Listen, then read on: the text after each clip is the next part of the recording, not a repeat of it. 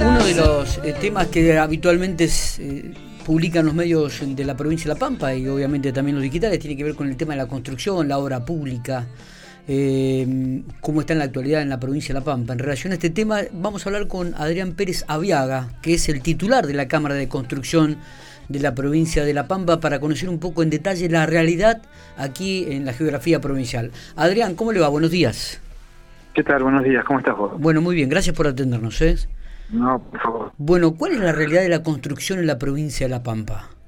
Bueno, mira, eh, separémosla en distintos temas, digamos, ¿no? Por, un lado es el, el volumen de la actividad, que es muy bueno, digamos, entre las obras eh, en ejecución, las obras que se están licitando y las que, bueno, anunciadas que se van a licitar.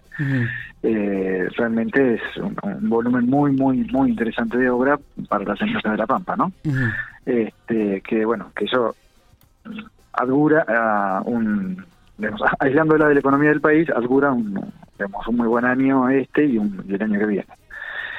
Como contrapartida de esto tenemos el problema de la, de la economía nacional, ¿no? Que, bueno, que, nos enfrentamos a, problemas de abastecimiento, eh, no sé, por, darte algún ejemplo, todos aquellos elementos importados que por ahí que se colocan en las obras de saneamiento o eléctricas, las obras de infraestructura, bueno, no, no, te pasan precio, no te venden, te devuelven las órdenes de compra, no tenés plazos de entrega, que bueno, se hace muy difícil poder este, llevar a, en, en, buenos términos y en buenos y en los precios correspondientes las obras, porque bueno, evidentemente no, vos no podés cumplir si no, si no cumplen con, con vos y vos no podés comprar los materiales. Esta, esta situación, bueno, realmente es, es, es muy compleja, tanto como este, para las obras en ejecución como para las obras para licitar. Vos tenés que, para poder licitar, tenés que tener presupuestos y si no los tenés, ¿cómo haces para licitar?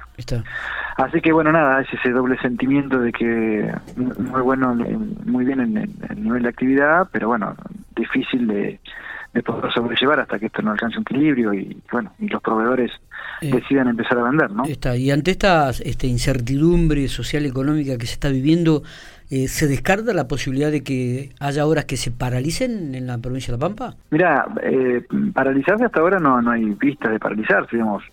Todo, este, sí hay obras que se han ralentizado o han, se han tenido que extender algunos plazos de obra por esto mismo que te digo, ¿no? No, no por un problema o inconveniente de las empresas, sino porque no podés comprar los materiales que tenés que poner en la obra. Está bien.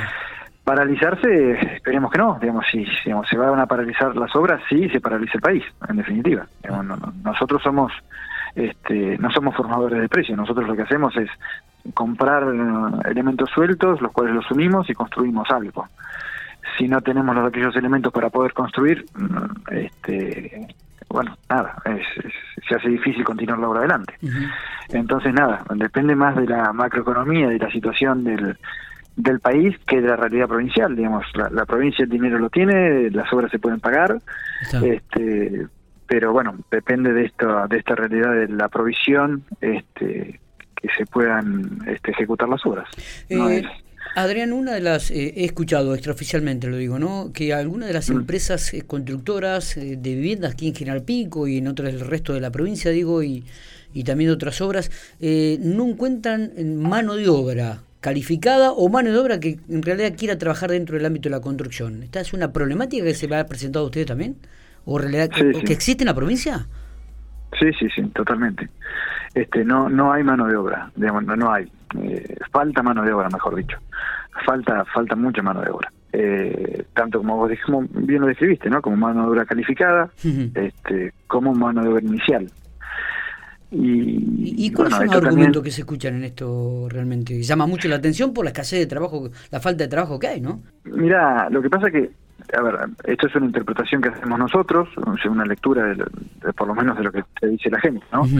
Eh, nuestra actividad es una actividad muy irregular, ¿no? Digamos, vos tenés momentos como estos, donde vos tenés mucho nivel de actividad, que vos podés mantener a la gente durante mucho tiempo, y, y, digamos y hay nuestra actividad hay especialidades donde trabajan un tiempo en la empresa después renuncian bueno los despedís y van a trabajar a otra empresa porque yo el electricista está durante un tiempo determinado en la obra no está durante toda la obra. Lo mismo que los promedios bueno y los distintos rubros Entonces, cuando vos tenés un volumen constante de obra, la gente tiene trabajo permanentemente, más allá que trabaje con vos o no trabaje con vos. eh, eso no eso no, no fue a lo largo de los años, no no no fue común, eso no, no sucedió, digamos, pasamos de periodos de mucha actividad a periodos de muy baja actividad. Entonces, el, el empleo de la industria de construcción sabe que este, puede ocurrir que dentro de las empresas constructoras, a ver, con esta con esta eh, situación de, de, de, inseguridad, de, inseguridad o de sí, de, inseguridad laboral, digamos, respecto a la continuidad laboral, este es más seguro, eh, muchos son gente desocupada, mantener un plan y eh, hacer changas, o sea, si vos contratas, si vos vas a hacer una refacción en tu casa, vas a contratar un albañil que te va a ir, te va a colocar la ventana, te va a hacer la pared, no, no va a ser una empresa constructora. Y esa persona, y te lo va a dirigir a lo mejor un arquitecto, y toda esa persona generalmente es persona que trabajan en negro. Entonces, tienen el plan asegurado, con lo que cobran en negro, más allá que al, hacer eso no tienen obra social, no tienen, bueno, todos los beneficios de trabajar en blanco, ¿no? La seguridad de trabajar en blanco.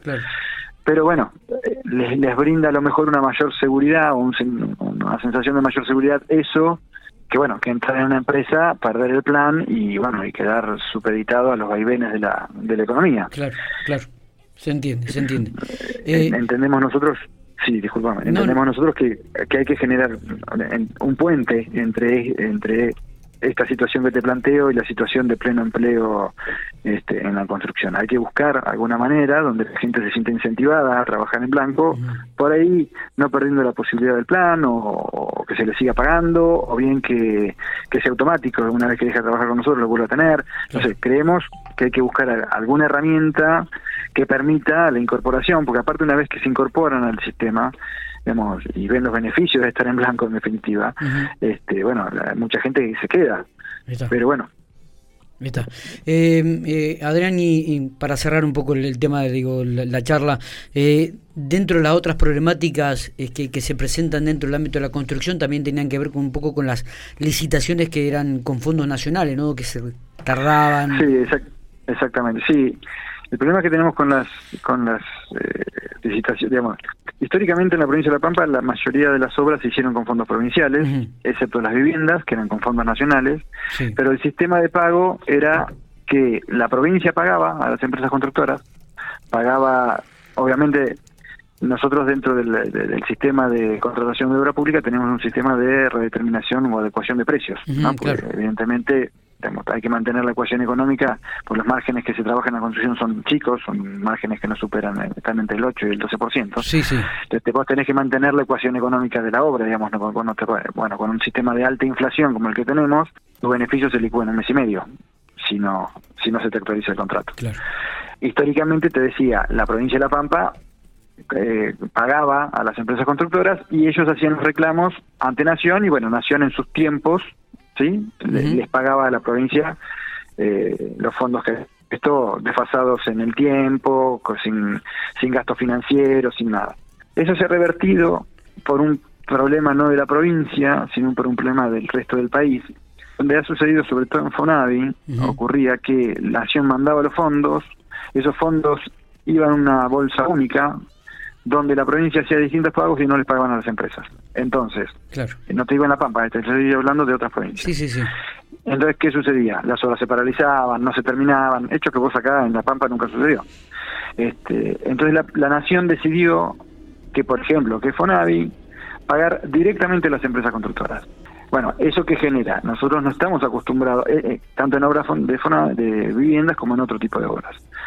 Y Nación generalmente las redeterminaciones de precios no las paga, o las paga seis meses después o siete meses después. Con un nivel de inflación como el actual, que a vos te paguen una obra, una actualización de precios seis, meses, después, te están te están descontando como mínimo, ponele un 30% de inflación en seis meses, ponele un promedio de un 15 o un 20%. O sea, si te licuó tu beneficio y estás poniendo vos plata, va a terminar la obra en los primeros seis meses, nada más.